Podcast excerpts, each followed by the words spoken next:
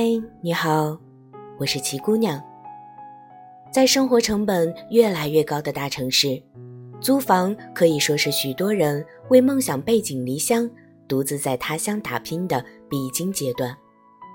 此刻，身在租住的这一方天地，我对租房最直观的感受是孤独和自由。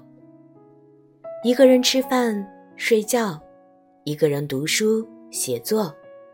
一个人走走停停，随时随地来点音乐，五音不全不妨跟着哼哼。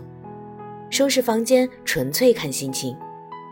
大城市的白天全部给了生存，疲惫入梦的夜晚常常夜半醒来，不知身在何处的漂泊感伴着暗流隐没。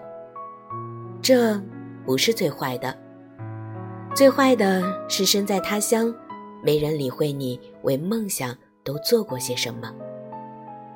我很少将租住的房子称之为家，因为我觉得这不是一盏橘灯念归人的那个家，这更像抵达家之前的某个中转站。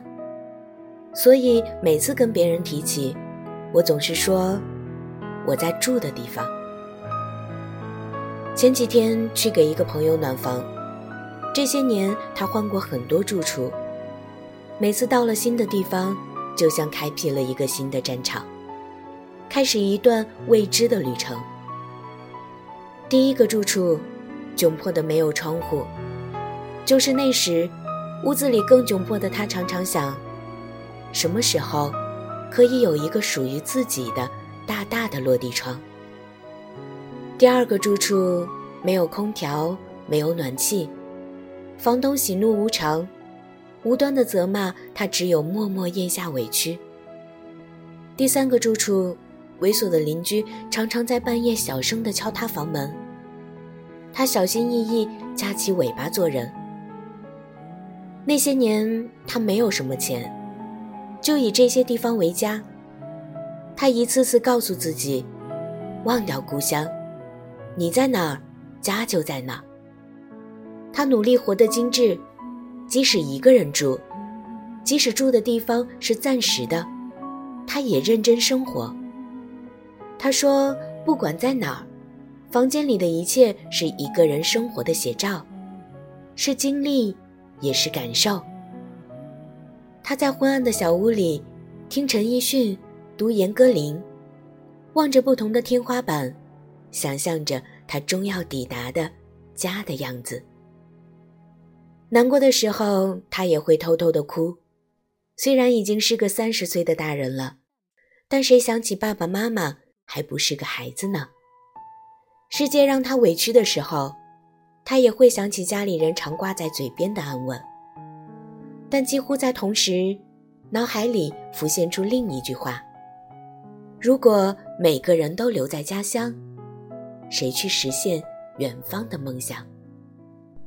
好在生活总是向前流淌，在曲折中徘徊，终会有柳暗花明的生机。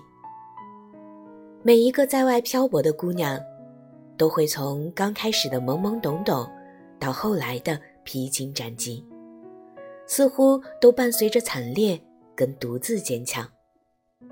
我一直觉得，能在漂泊中站住脚的人，都格外有底气。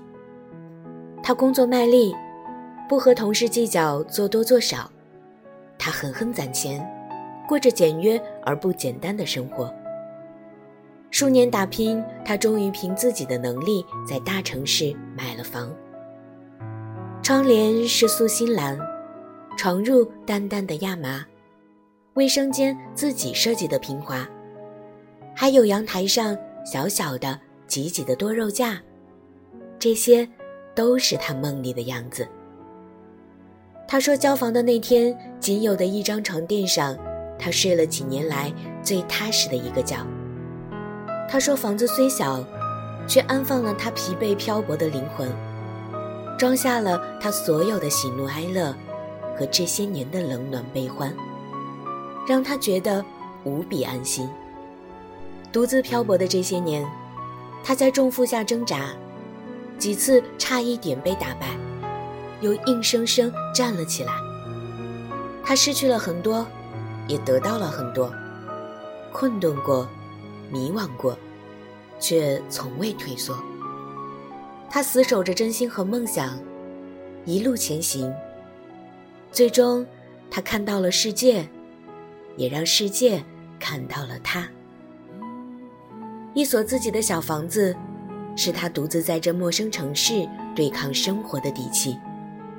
这个小小的避风港，让他得以避开外面的暗礁和风浪，守着简单的温暖，看幸福细水长流。